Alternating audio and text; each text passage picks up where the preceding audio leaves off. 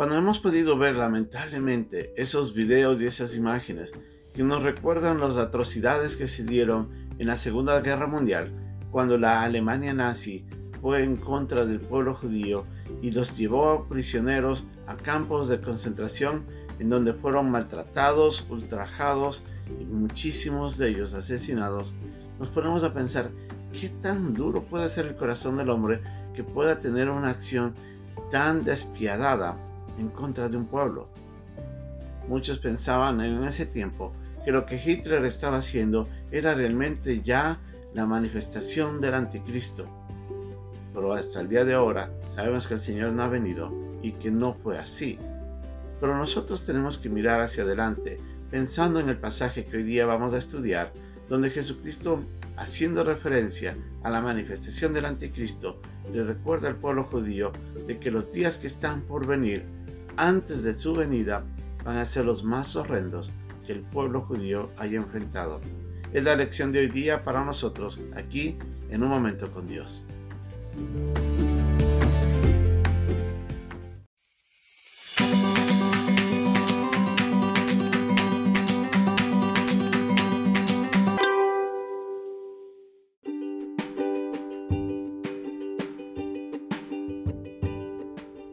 El pasaje de hoy día se encuentra en el capítulo 13, versículos 14 al 23 de Marcos. Pero cuando veáis la abominación desoladora de que habló el profeta Daniel, puesta donde no debe estar, el que lee entienda, entonces los que estén en Judea huyan a los montes, el que esté en la azotea no descienda a la casa, ni entre para tomar algo de su casa, y el que esté en el campo no vuelva atrás a tomar su capa, mas hay de las que estén encintas y de las que críen en aquellos días. Orad, pues, que vuestra huida no sea en invierno, porque aquellos días serán de tribulación, cual nunca ha habido desde el principio de la creación que Dios creó hasta este tiempo, ni lo habrá. Y si el Señor no hubiese acortado aquellos días, nadie sería salvo, mas por causa de los escogidos que Él escogió, acortó aquellos días.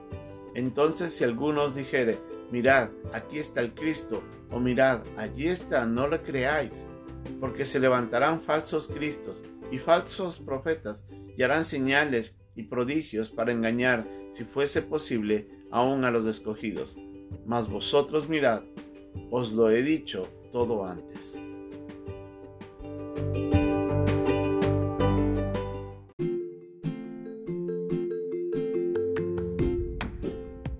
Si usted y yo hubiéramos estado con el Señor Jesucristo, escuchando los relatos que Juan, Pedro y los demás discípulos estaban escuchando referente a la gran tribulación y al tiempo en la de la persecución de los judíos, muchos de nosotros nos hubiéramos abrumados desde escuchar lo que está por acontecer. El Señor le recuerda de que en el, va a haber un momento cuando el anticristo venga con la abominación desoladora esa ofrenda en la que Él, declarándose Dios, como nos dice en Tesalonicenses, querrá presentarse ante el mundo como el único Salvador. En el momento en el que el templo de Israel, allí en Jerusalén, comience a adorar hacia Dios al inicio de la tribulación, todo el mundo lo verá al anticristo como un gran hombre. Pero cuando a la mitad de la tribulación, a los tres años y medio, Él venga y presente esta ofrenda abominable será cuando el pueblo judío reconozca que aquel hombre no traía paz, sino que quería blasfemamente querer ser como Dios.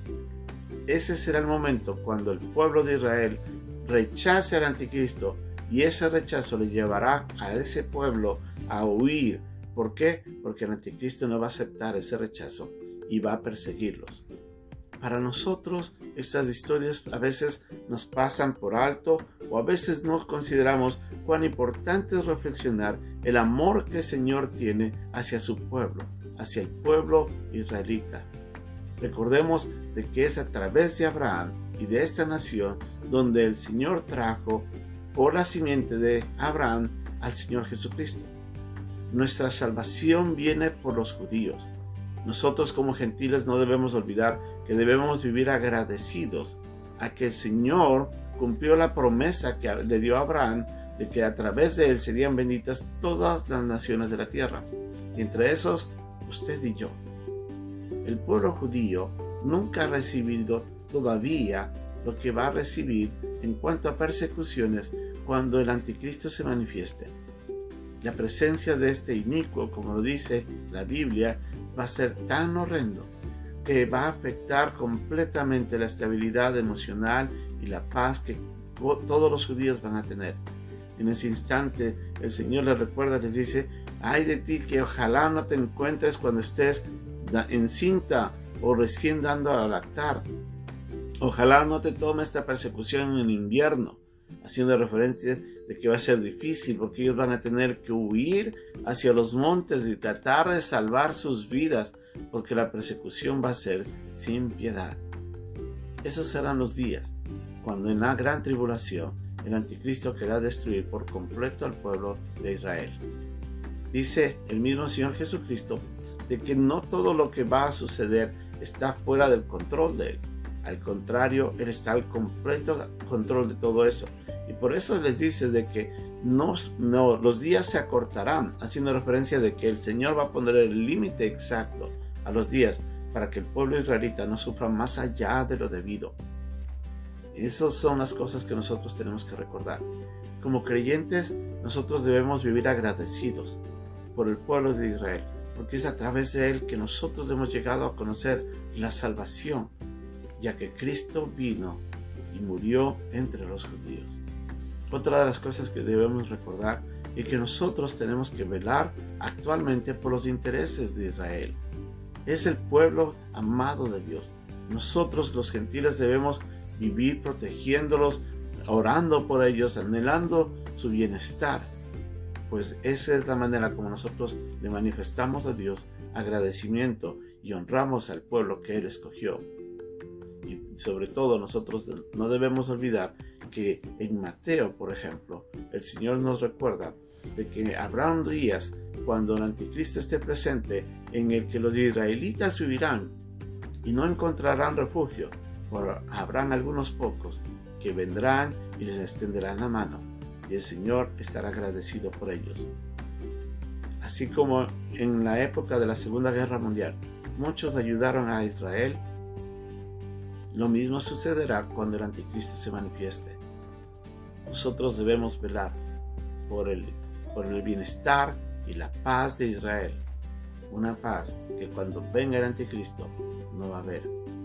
Debemos orar por nuestros hermanos y pedir para que ellos también algún día puedan conocer de Cristo, puedan ver al Mesías, a quien en este momento, lamentablemente por su endurecimiento, están rechazando. Y agradezcamos a Dios que es a través de ese pueblo que nosotros ahora tenemos salvación. Que Dios nos ayude.